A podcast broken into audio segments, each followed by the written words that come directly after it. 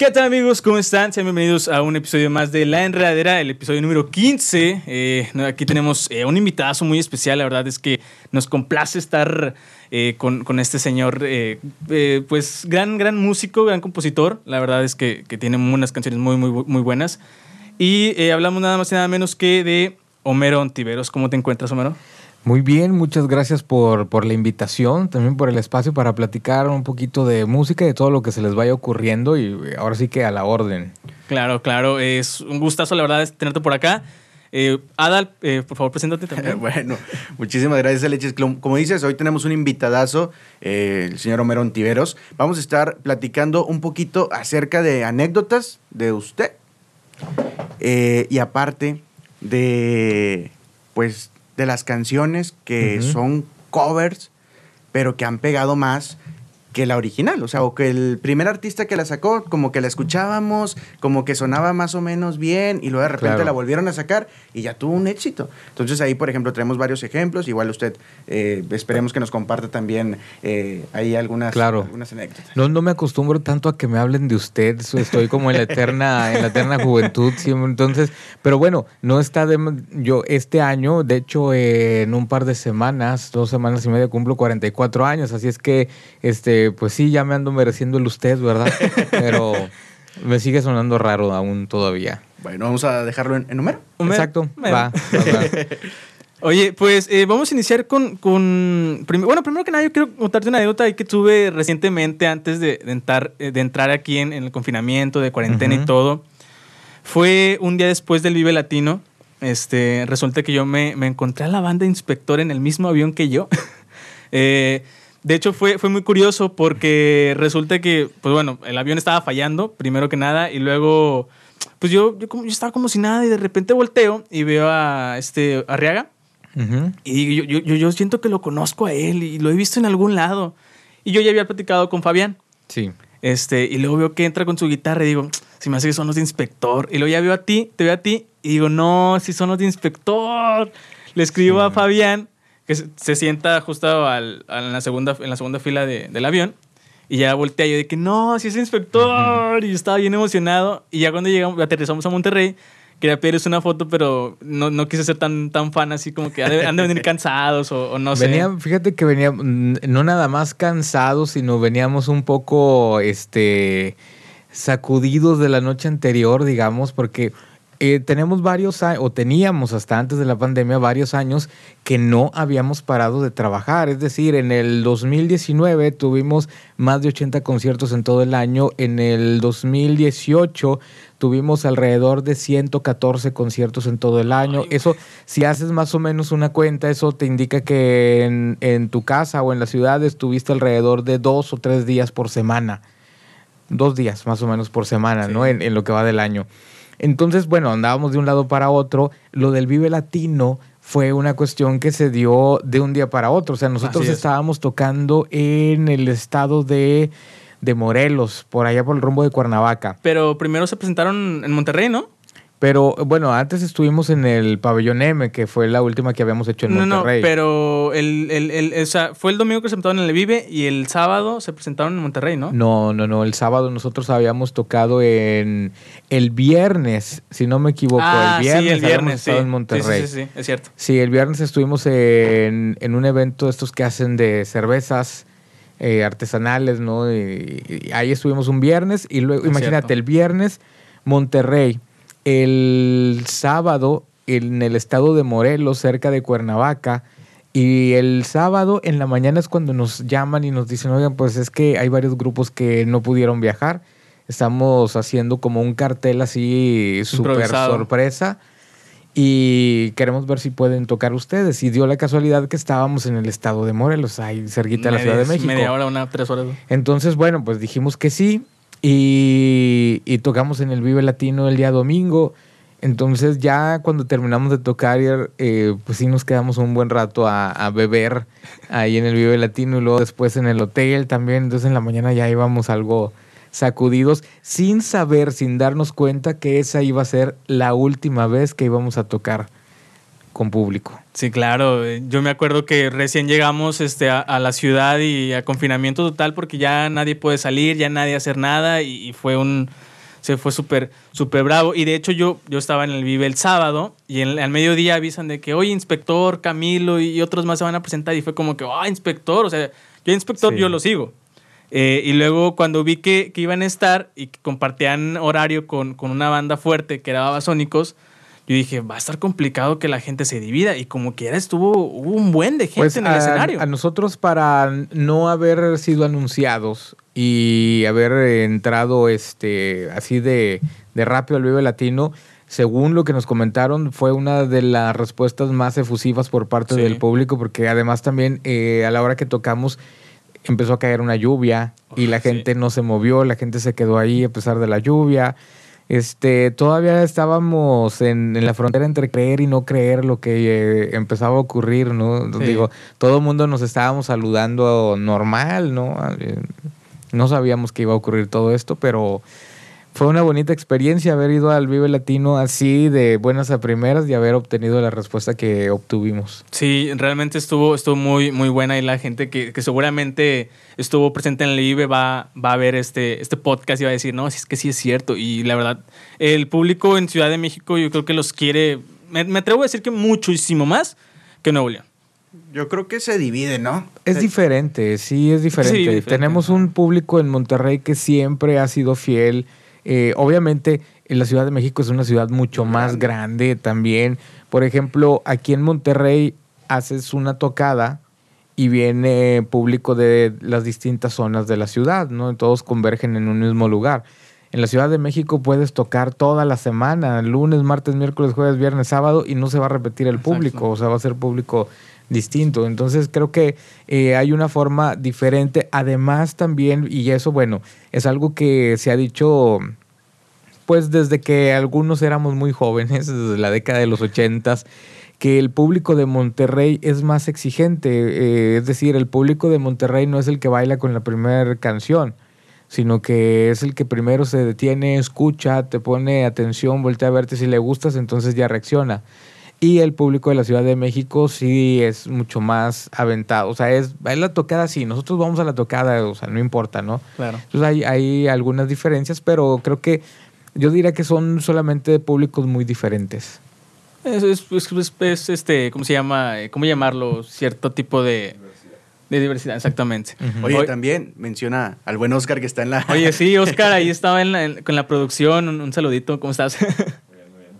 Detrás de cámara siempre está el buen Oscar apoyándonos. Y bueno, Homero, como te mencionábamos ahorita cuando íbamos empezando, hoy vamos a, eh, a tocar también el tema de, pues, te decía, de las canciones que, que sí, pues los cover, o bueno, sí, las canciones que empezaron a a sonar con un artista y después este, repuntaron más con otro artista que Ot- una versión le diferente. metió su estilo y una versión diferente.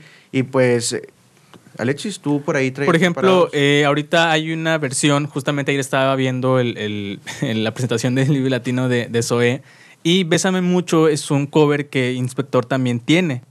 Y son, digamos, dos versiones que, que yo al menos la escucho con, con Inspector y, y me, me- me muevo. Y cuando la escucho con Zoé o, o con Bumburi, pues es como que más, más suavecito, más... El, el- el toque es, es diferente al, al que se le da y, el, el gusto del público también, también equivale a esto, ¿no? Claro, eh, bueno, una canción como Bésame Mucho es una canción que hasta los Beatles han tocado, ¿no? Eh, Yo probablemente sea eh, la canción más tocada, o sea, el cover más tocado en la versión que quieras. No me extrañaría pensar que pueda haber eh, alguna versión en un ritmo hindú, por ejemplo, o algo por el estilo, porque Bésame un- Mucho es de las canciones más, más tocadas, ¿no?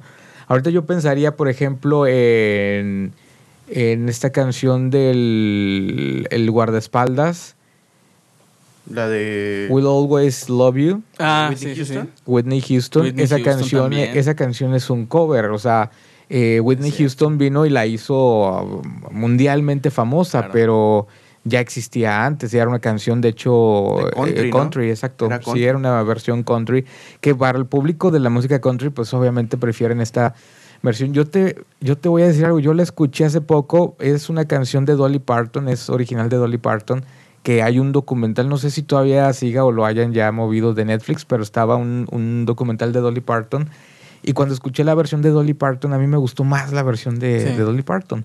Ayer pensaba precisamente que prefiero la- las voces más humanas a las super voces así Sí. bien finitas y bien cantas, como que como que no, no, no me va mucho, ¿no? Y, y reconozco el nivel técnico que tiene la versión de la canción de Whitney Houston, pero creo que me quedo con la de Dolly Parton. Yo fíjate que ahorita aprovechando que pues viene toda esta onda de las fiestas patrias y que ahorita en México pues es un boom, o sea, ahorita ya toda la gente siente, siente, siente ese amor por México. Yo estaba checando la de La Viquina, que La Viquina es de Rubén Fuentes y es una canción que ha- han cantado demasiados, demasiados artistas y ahorita en este mes patrio siempre la versión que escuchamos es la de Luis Miguel. Siempre. Sí, porque es el referente más cercano, es decir, eh, dentro de las figuras de la música popular, el referente más cercano, es decir, el más fresco, con el que nos sentimos con menos distancia es con Luis Miguel, ¿no? Incluso por encima de un Alejandro Fernández. Pero a mí, si me preguntas a mí, cada vez que dicen la viquina, no sé por qué. Yo de lo que me acuerdo de las caricaturas de Cantinflas, porque según yo en la entrada de la caricatura de Cantinflas venía un fragmento de, de la Viquina, ¿no? El Cantinflas Show se llamaba, si no me equivoco. una caricatura, sí. Sí, Sí, sí me acuerdo sí. de ella. Bastante antigua, bastante antigua, pero, pero sí, la, la Viquina es uno... En general, mucha de la música mexicana, por ejemplo, Volver, Volver, Ah, también. de José Alfredo Jiménez, es una canción que la han cantado N cantidad de artistas. En lo personal me gusta, no está bien dicho en lo personal, en mi opinión personal, eh, una de las versiones que más me gusta es la que hace la banda de Los Ángeles Los Lobos. Creo que hacen una versión increíble del tema de Volver, Volver, ¿no? Eh, El Rey, ¿no? ¿Cuántos, ¿Cuántos no la han cantado? Sí, claro. este, La versión más, más eh, bueno, ahorita como mencionabas, fresca, yo creo que a todos los que, las que más le gusta es la de Vicente Fernández. Sí, Siento sí, yo. Porque son los, los referentes cercanos. Incluso hay una banda argentina que hace una versión en ska del Rey. eh, los calzones se llaman, son de Argentina. Es una versión bastante buena. El mismo Big Javi en su proyecto con los Tenampa también hace Ah, versiones también. de música mexicana, también en, en ska, en rock ska. ¿no? Por ejemplo, ahí está el, el de Osito Dormilón, que también eh, toma parte de, de Inspector, que es una canción que tiene dos versiones. Sí. Y la- bueno, yo personalmente vuelvo con, con, con esto a decir que, pues ya cuando tienes la mentalidad o, o lo escuchas con, con la versión que, pues, que es eh, a lo mejor cover, pues ya tienes esa idea de que la original suena diferente. Y ya cuando la escuchas diferente, pues dices, ah, me quedo más con esta versión. Y es que es un contraste completamente, de- de- bueno, algo diferente. Es un contraste porque pues la, la original es vallenata. Es un, es, bueno, es que eh, nosotros lo conocemos como Paseo Vallenato, pero preguntándole, o más bien la, la misma gente de Colombia dicen que, que no es música vallenata, sino que es lo que le llaman la balada romántica, ¿no? Que- como le pusieron en algún momento, ¿no? Pero nosotros sí podemos entenderlo como música vallenata porque está dentro de, del fenómeno de la música vallenata. Algo interesante que pasa con esa canción es que en Monterrey, eh, obviamente era una canción muy conocida, por eso nosotros la hicimos porque es una canción que de alguna manera nos ha influenciado, nos ha marcado, hemos escuchado muchísimo, pero porque en Monterrey es una ciudad donde se da este movimiento de la música vallenata. En otras ciudades no era conocido, o sea, por ejemplo, no sé, en el estado de Hidalgo, en Pachuca, gusta la versión de Inspector y a partir de ahí encuentran la versión del Binomio de Oro, que es el artista que, o al menos el que la dio a conocer acá en Monterrey, ¿no?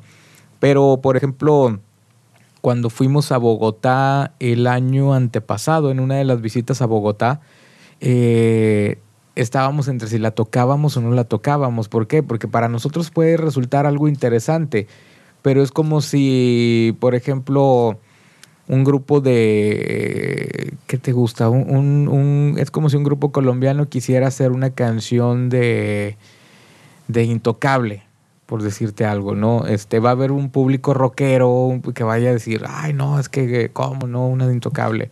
Están como esas diferencias, ¿no? Sin embargo, eh, decidimos tocarla y la respuesta fue increíble porque al final también el público agradece que agarres un tema popular. Eso es, un- es- pertenece a la música popular colombiana y que lo hayan que lo hayamos tomado, que lo hayamos hecho, lo tocamos y hasta los más rudos estaban cantándola, entonces estuvo buena. Creo que pasa, justamente ahorita que mencionaste eso, eh, creo que le va a pasar o le pasa a Zoé con, estas, eh, con estos covers que están sacando Bronco, que sacó Bronco, que sacó Morat, que sacó Juanes, que por ejemplo, creo que Labios, sí, Labios Rotos la sacó Bronco y la versión es como que pues la típica, típica tonada de Bronco y, yo, y la escuchas bien pero luego te vas con, con, los comentarios y es que, oye, no suena como yo quiero y pues es que obviamente no va a sonar así porque es otra versión. Sí, lo que pasa es que eh, es muy, la línea es muy delgada a la hora de hacer una interpretación. Es decir, cuando tú tomas una canción de alguien más, en teoría, o sea, la esencia es porque quieres darle tu sello, porque sientes que puedes darle un cambio, o por otro lado, porque quieres rendirle un tributo, hacerle un homenaje a esa canción o a ese artista. Sin embargo, la realidad también indica que hoy en día en la industria se utiliza mucho esto más con un fin de mercadeo, de marketing, más que eh, hacerle un, un tributo a un artista. Te pongo un ejemplo. Hacen un disco el año pasado, creo que salió, de tributo a José Alfredo Jiménez por varios artistas de rock y de pop. Pero mm, yo me quedo pensando, digo, José Alfredo Jiménez no es un artista que necesite un tributo o un reconocimiento. ¿Por qué? Porque se sigue escuchando en cada esquina, en todos lados, ¿no? Entonces, ninguna, o sea, no está ni tan alejado ni tan olvidado como para decir nosotros le vamos a hacer el reconocimiento a José Alfredo. El reconocimiento se lo da al público todos los días. Te entendería más si dijera, ¿sabes qué? Vamos a hacerle un, homenaje, por ejemplo, a Cuco Sánchez, ¿no? Cuco. Órale, o incluso, no sé, ahorita se me viene a Víctor Iturbe el Pirulí, por decir algo, ¿no? que son figuras muy importantes, pero que de pronto eh, son nada más reconocidos por una cierta generación, ¿no? Pero un José Alfredo Jiménez es como decir, bueno, es obvio que aquí lo que están haciendo es puro marketing, ¿no? Claro. Y entonces, no sé, yo soy de la idea que eh, se tiene que tener cuidado a la hora de hacer esas valoraciones acerca de los temas que se van a grabar como un cover, porque si bien hay algunos que uno agradece y aplaude que se hagan, también hay otros que dicen, esto es mera mercadotecnia. ¿no? Claro, por ejemplo, el, eh, ahorita que mencionas acerca de, esos tributos, el tributo a José José, uno y dos de parte de, varios eh, grupos y bueno grupos y, artistas en, en, México ahí está DLD que la canción más popular que tienen es Mi Vida, que también es de José José. El primer tributo de José José, o sea, el, primero que salió, probablemente sea el antecedente o el precedente de los discos tributos en, México con relación al rock, porque fue el primero que salió que tuvo el, reconocimiento casi unánime por parte de la crítica y que realmente hay unas muy, muy buenas versiones de ese disco. Ah, fíjate, ahorita que mencionabas de las versiones, eh, no me acuerdo exactamente el título, es Anda y ve, así se llama la canción, sí. Bueno, la versión de Jumbo yo la escucho uh. más que la de José José. Sí. Pero no es una cuestión de que diga es que es mejor o no. Musicalmente y técnicamente es mucho mejor la de José José. Porque además grababa con unos super músicos pero la de Jumbo le supieron dar un toque muy personal. Y a mí algo que me gustó muchísimo es que le dieron una onda muy Radiohead. Entonces es como escuchar a Radiohead interpretando a José José y eso para mí está increíble. Entonces a mí me gusta mucho esa versión. Pasa con la versión, por ejemplo, de Como te extraño de Café Tacuba, que a lo mejor ya mucha gente se familiarizó con, la de Café Tacuba y la de Leodán ya, ya no tanto, pero igual Leodán sigue siendo un, pilar con, con, esa canción. Sí, hay, hay parte, fíjate, hay, ahorita que mencionaste lo de Café Tacuba, luego también hay situaciones en donde se muere el, la esencia del, del, cover o el origen de, del cover, ¿no? Porque ocurre, por ejemplo, o ocurrió con Café Tacuba cuando hace Chilanga Banda. Ah, sí. Que hace Chilanga Banda y todo el mundo, wow, la super canción de Café Tacuba y qué fregón y qué chida pues no, esa canción es de Jaime López y tenía muchos años que, había sido lanzada, solo que Jaime López pues nos gusta a un cierto círculo de nada más de, personas, ¿no? Y Y es fecha que mucha gente piensa, Chilanga Banda, ah, sí, la de, Café Tacuba, ¿no? Entonces van perdiendo. Lo mismo con, con El Arma, la de Tos, que la canción es original de, de Botellita de, Jerez. Y también es, ya la, la, la, familiarizan como de Café Tacuba, ¿no? sí. Fíjate, eh, eh, en los covers, eh, la de Soda Stereo, la de Trátame Suavemente, que yo lo acabo de decir, la de Soda Stereo, que en realidad no es de ellos, o sea, es un cover, pero la versión más conocida o, así sobre cualquier otra versión es la de Soda Stereo. Definitivamente. Y también es que, pues, que es justamente la, versión o el toque que le da el, grupo o el, artista que dices, ay, es que está, está, tan bonita que Fíjate que ahorita, esta versión. Ahorita que mencionabas a Leo Dan, yo me quedé porque, bueno, me quedé con eso porque hay muchos artistas que le han cantado, pues, canciones eh, de Leo Dan. Y aquí puse la de, la de Pídeme la Luna que es una canción que suena en muchos géneros. O sea, la tenemos en banda, está en grupera, está en. hasta en villera está. Y a mí, a mí me da mucha, mucha risa que cuando un artista tiene rolas chidas, aquí en el norte siempre Paco Barrón saca su popurrí de canciones.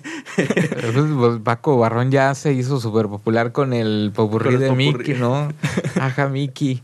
Este, sí, sí, Inspector también hace una de Leodán, por ejemplo, ¿no?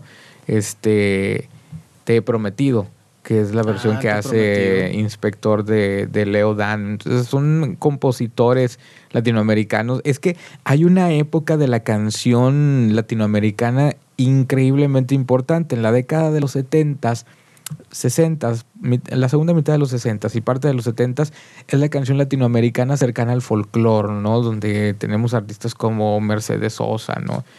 La misma Violeta Parra, toda esta canción es importante, pero luego viene a partir de la década de los 80 la canción pop, digamos, o la canción de compositor popular que no sé si ustedes les tocó o si han oído hablar del Festival OTI, que era el Festival de la Canción Latinoamericana. Entonces, artistas como José José, como Emanuel, ¿no?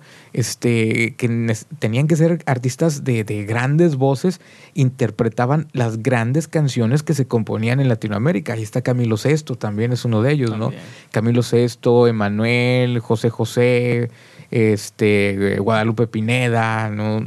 muchos artistas de la década de los ochentas que le, le dieron homenaje o le, le rindieron tributo a la gran canción latinoamericana hace varios años eh, Juan Gabriel sacó la, canción de Gracias al Sol. Ah, claro. que es de De hecho, siempre te pido esa canción. bueno, antes te la pedía mucho cuando la tocábamos en, radio.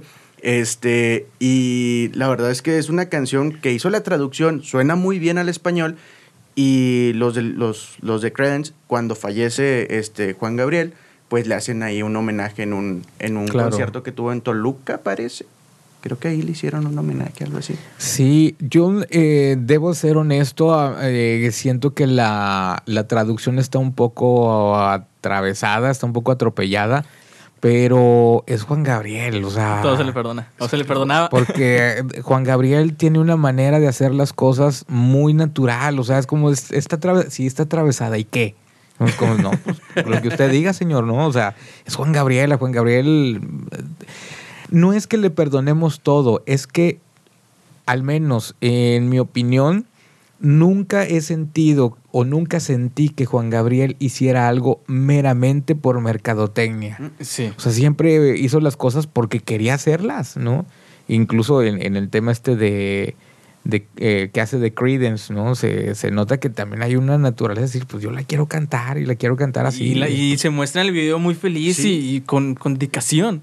Sí, algo similar me ocurrió con los Tigres del Norte, ahora que sacaron el tema de Johnny Cash, el de la, prisión de Folsom, ah, porque hicieron el documental eh, igual como lo había hecho Johnny Cash 50 años antes. Entonces, la primera reacción fue como, ay, los Tigres del Norte sabrán qué onda con Johnny Cash, sabrán qué pedo. Y fue Toy, Toy Hernández, este, Toy de Toy Machete, fue el que me escribió y me dijo, oye, pues, los vatos sí, sí saben qué onda con Johnny Cash, o sea, yo los conozco y ya después cuando escuché bien la canción, que además está producida por Gustavo Santaolalla, me gustó muchísimo lo que hicieron con, esa canción, ¿no? Fue, fue como una, esa fue una reinterpretación de un grupo, el- los únicos que podrían reinterpretar a Johnny Cash en la música popular mexicana eran los. Tigres del Norte. Sí, definitivamente. Ahorita mencionaste a... Juan Gabriel pudo haberlo hecho también. es decir, si lo hubiera hecho, Le hubiera se quedado... lo hubiera perdonado. Claro. Hubiera sido fregón. Juan Gabriel yo creo que es el artista más, eh, aparte de querido, como que más comprometido en, en su trabajo, que incluso, o sea, hay artistas que, ahí, ahí está Jaguares, Jaguares tiene un cover de, de Juan Gabriel, que también, Gabriel. el de, te lo pido por favor, Sí. que es, un, es una canción que ha, ha sido eh, versionada diferentemente, ¿no? Pero con, con Jaguares yo creo que se popularizó un poco más esta canción. Sí, eh, Inspector también tiene una de Juan Gabriel, de hecho. De ese mismo disco de Escala Carta, hacemos la de Yo no nací para amar. Ah, es Eh, cierto. hacemos una versión también de, de esa canción de, de Inspector. Sí, Digo, de Juan también. Gabriel Sí, en sí, versión de Inspector. Pero y también suena muy bien, o sea, yo creo que, bueno, Inspector hace muy bien sus cosas. Intentamos, El fan, el fan, intentamos. el fan. Sí. No, es que se sale, se sale, hay que aprovechar. Oye, yo quería platicar contigo, Homero, porque escucho, he escuchado tus canciones Ujú. Y la verdad es que yo platicaba cierto día con Alex y le digo, a mí me gusta mucho escuchar las canciones de Homero porque tienen al final como un cierto mensaje, ¿no? Siempre es como de algo que está pasando en la sociedad. Siempre, siempre lleva un trasfondo, siempre le, le das un mensaje a la gente que te escucha. Claro, pues eh, viene por muchos lados. Uno, porque varios de mis héroes en la música son personas que admiro no nada más por lo que hacen musicalmente, sino por el compromiso que tienen con la canción y, la forma que tienen de escribir también. Para mí eh, son importantes figuras como Caetano Veloso, como Fito Páez, Andrés Calamaro, Charly García, ¿no? Alberto Spinetta. De los nuevos, Jorge Drexler, Kevin Johansen, pero y yéndote como a, a las líneas más clásicas, Leonard Cohen, Bob Dylan, Nick Cave. Y son personas que le dan mucho sentido a la palabra. Al final la canción es la mezcla del poder de la palabra con el poder de la música. No hay otro formato fuera de la canción donde se utilicen estas dos formas, la palabra y la música, al mismo, en el mismo espacio con la misma intensidad, ¿no? Y por otro lado también es el hecho de que soy un gran consumidor, no sé si eh, quepa el adjetivo gran, pero soy muy buen consumidor de literatura. Me gusta muchísimo la literatura. Y otra de las cosas que hago además de hacer canciones es escribir también, y soy periodista, entonces estoy muy ligado con la palabra y para mí era importante, si voy a hacer un proyecto como solista, poder utilizar la canción como un vehículo de expresión más personal en el cual pueda decir las cosas que a mí me interesan. Y las cosas que a mí me interesan tienen que ver con el mundo en el que vivo, donde, donde me rodeo, ¿no? Ahorita, por ejemplo, estoy contento porque por fin, después de muchos años, estoy trabajando una metacanción, es decir, una canción que habla sobre la canción. Y siempre he querido agradecerle al... Soy, eh, eh, desde hace muchos años que soy muy agradecido con la música y con las canciones porque prácticamente me lo han dado todo, ¿no? Entonces sí, siempre trato de, de que haya un sentido muy humano en las canciones, que traten de decir algo con lo que podamos identificarnos todos, ¿no? Claro. Definitivamente, y, yo cuando eh, tuvimos la entrevista ahí con cuando sacaste el sencillo de, Algo está cambiando, eh, la historia, las historias más bien que generas en la canción hasta las sientes propias, porque esa, yo creo que esa fue nuestra canción, bueno, mi canción favorita cuando la ponemos en radio. Y pues esa canción, ah, ¿cómo es que diste con esas historias? Buena pregunta. Eh, hay veces que las canciones llegan y hay otras veces que uno las busca, ¿no? En el caso de Algo está cambiando, busqué esa canción. Y muchas veces ocurre en situaciones que uno no se explica cómo fue llegando a ello. Ya después dices, ¿cómo resolví esto? O sea, Claro. ¿cómo llegas ahí? Pero cuando empecé a, a trabajar en la de Algo está cambiando, lo que tenía muy claro es que quería hacer una canción que reflejara el momento histórico que estamos viviendo, porque no nada más es algo en México, es en todo el mundo. Somos una generación o una serie de generaciones que debemos estar muy agradecidas por estar viviendo estos momentos históricos, ¿no? Ser Claro. testigos. Como artista, yo siento la responsabilidad de tratar de reflejar en lo que hago todo lo que ocurre a mi alrededor. Entonces empecé con la idea de hacer una canción que intentara reflejar lo que estábamos viviendo. ¿Cuál era el punto? Pude haber hecho, como muchos artistas, pude haber hecho una canción que dijera, sí, todo va a estar bien, vamos adelante, porque somos bien fregones y todos somos hermanos, ¿no? Y, y vamos a salir de esta. Pues, pude haberlo hecho, pero no quise hacerlo. ¿Por qué? Porque la situación para mí era importante y me hacía pensar que lo, lo principal o lo fundamental era darnos cuenta de lo que estábamos viviendo, que era una misma pandemia para todos, pero que la estábamos viviendo de manera distinta. No todos la estábamos ni la estamos viviendo igual. Entonces, para poder lograr esos matices, de pronto pensé que lo ideal era generar personajes. Así está el personaje de Carolina que perdió el trabajo y que no sabe cómo le va a hacer, pero también está el personaje de Baristo que aprovecha el tiempo para pasar el tiempo, eh, valga la redundancia, en familia, ¿no? Eh, para redescubrir lo que es estar en su hogar.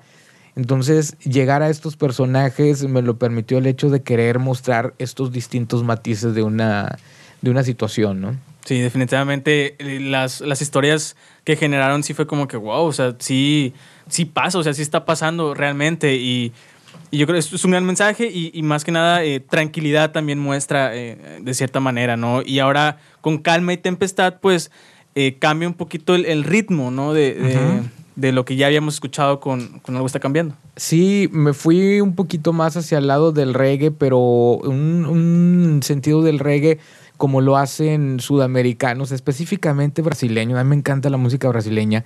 Y es, cómo, cómo se generó musicalmente esta canción tuvo mucho que ver un artista brasileño que se llama Gilberto Gil, que es uno de los clásicos de la música brasileña y cómo él utiliza la música del norte de Brasil que también tiene acordeón y por eso yo le metí unos arreglos de acordeón y quería que sonara de esa forma.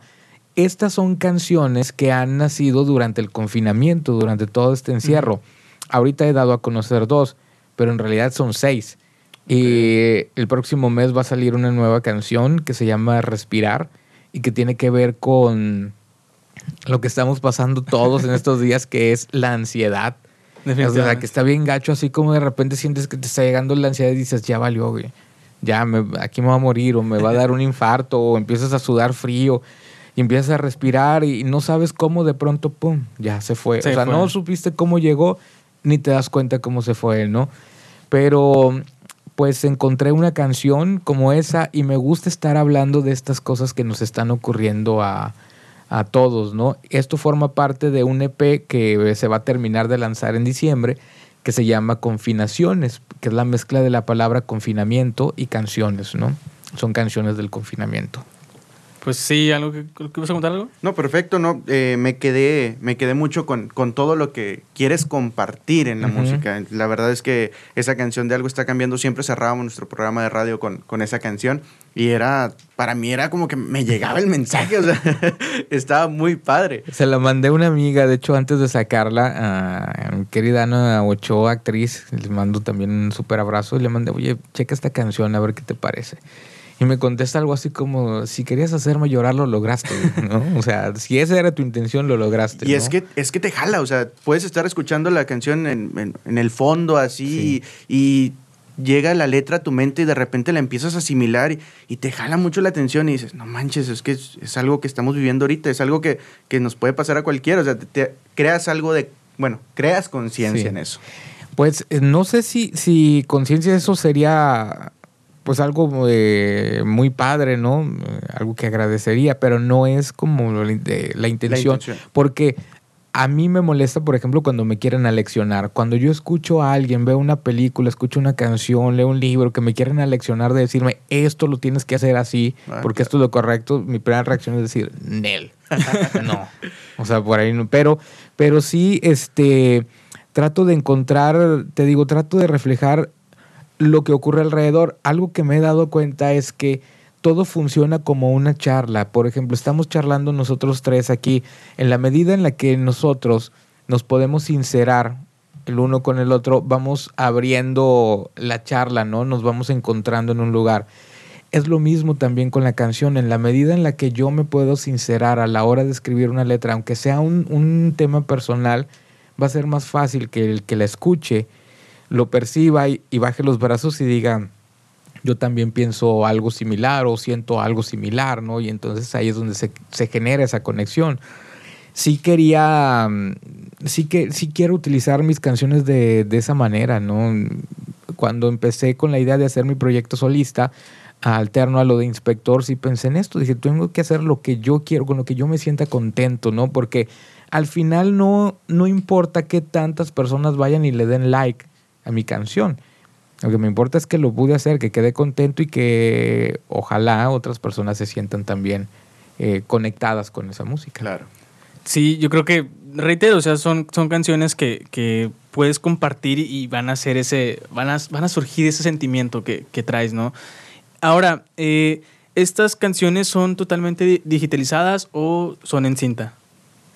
Eh, no, en todos los, los, procesos, digo, ahora es extraño porque ahora lo diferente es hacerlo de manera análoga, como por ejemplo el, el reciente disco de Chetes, eh, Odisea Magnética, que se grabó eh, todo en cinta en análoga, cinta. pero que precisamente por eso le puso Odisea Magnética, porque fue toda una odisea hacerlo, ¿no? El proceso ahorita de grabar todo es digital, tan así que eso hizo posible que, por ejemplo, algo está cambiando es una canción que está grabada completamente fuera del estudio.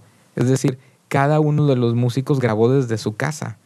Yo grabé en mi casa el piano y la voz, se la mandé al, al, resto de los músicos y cada uno fue grabando desde su casa. Y fue. Y al final, Andrés, baterista de Genitalica, fue quien hizo la mezcla final de todo el tema, se mandó masterizar y salió, pero fue una forma bien padre de trabajar, de no estar juntos, sino hacerlo a distancia. ¿no?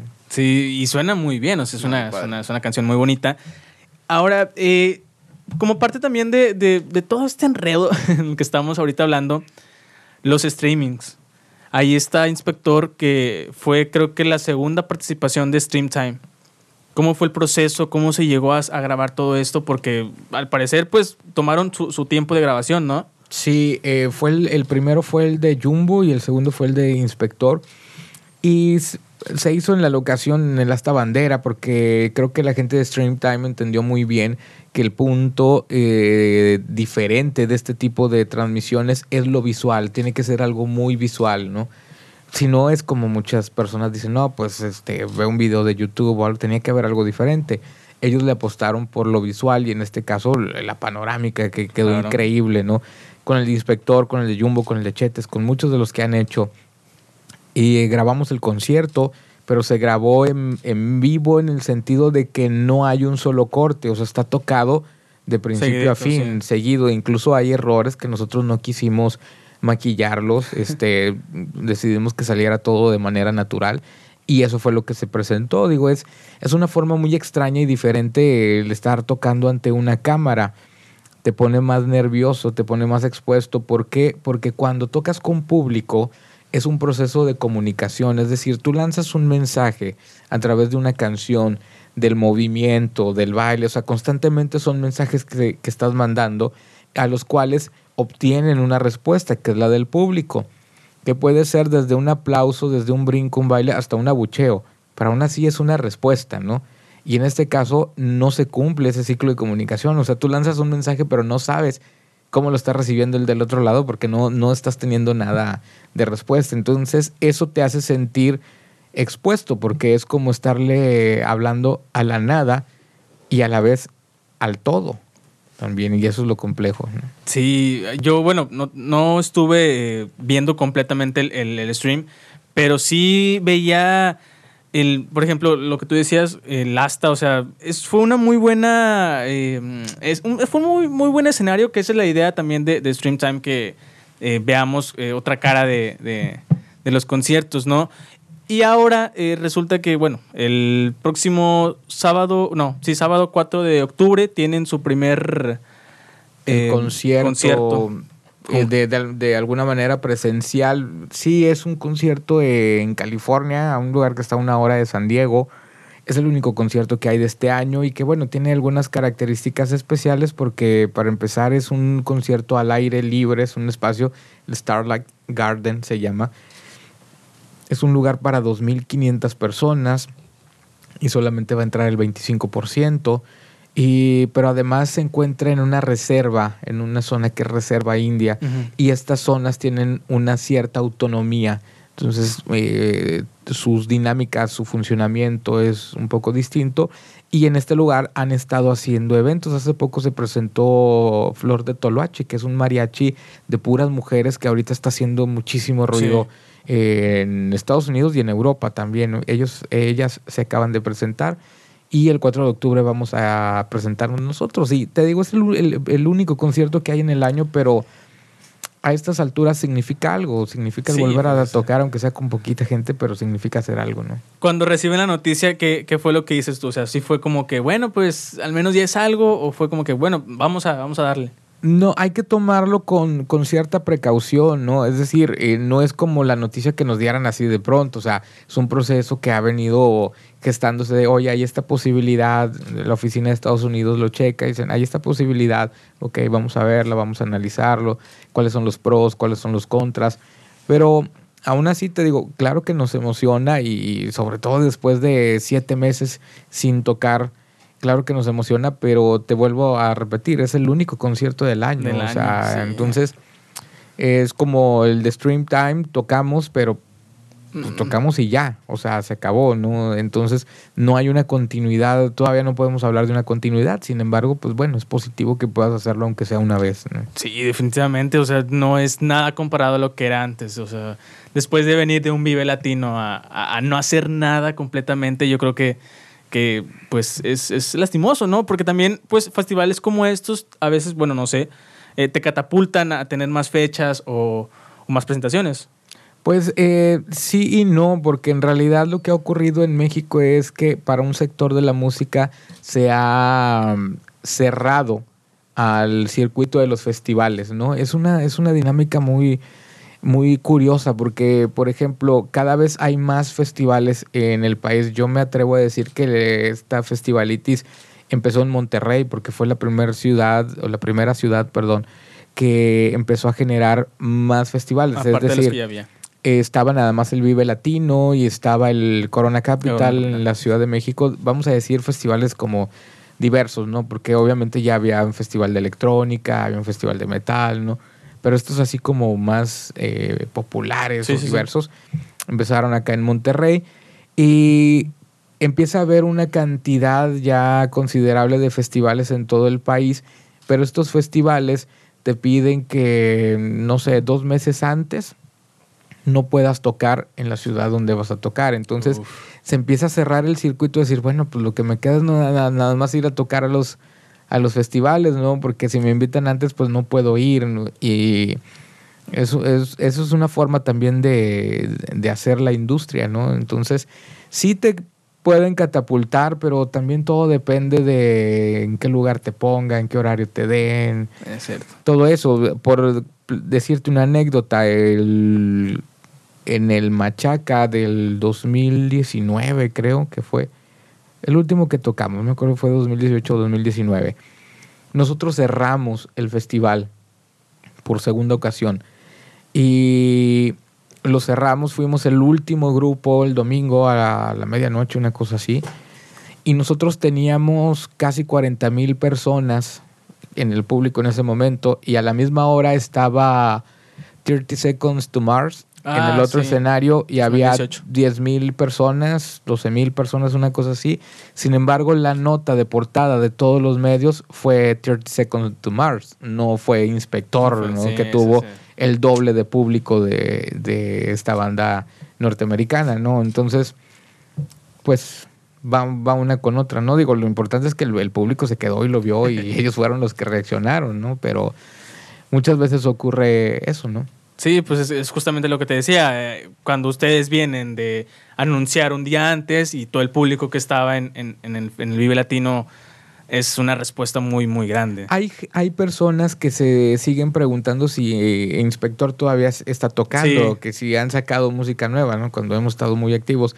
Pero es, es, gente que no se da cuenta que, como te menciono, el año pasado tuvimos 82, 84 conciertos, el año antepasado más de 112 conciertos, ¿no? Eh, somos, me atrevo a decir que somos una de las bandas más activas en el rock nacional al día de hoy. El Gran Silencio y nosotros creo que somos de las bandas más activas, que constantemente están trabajando todo el año.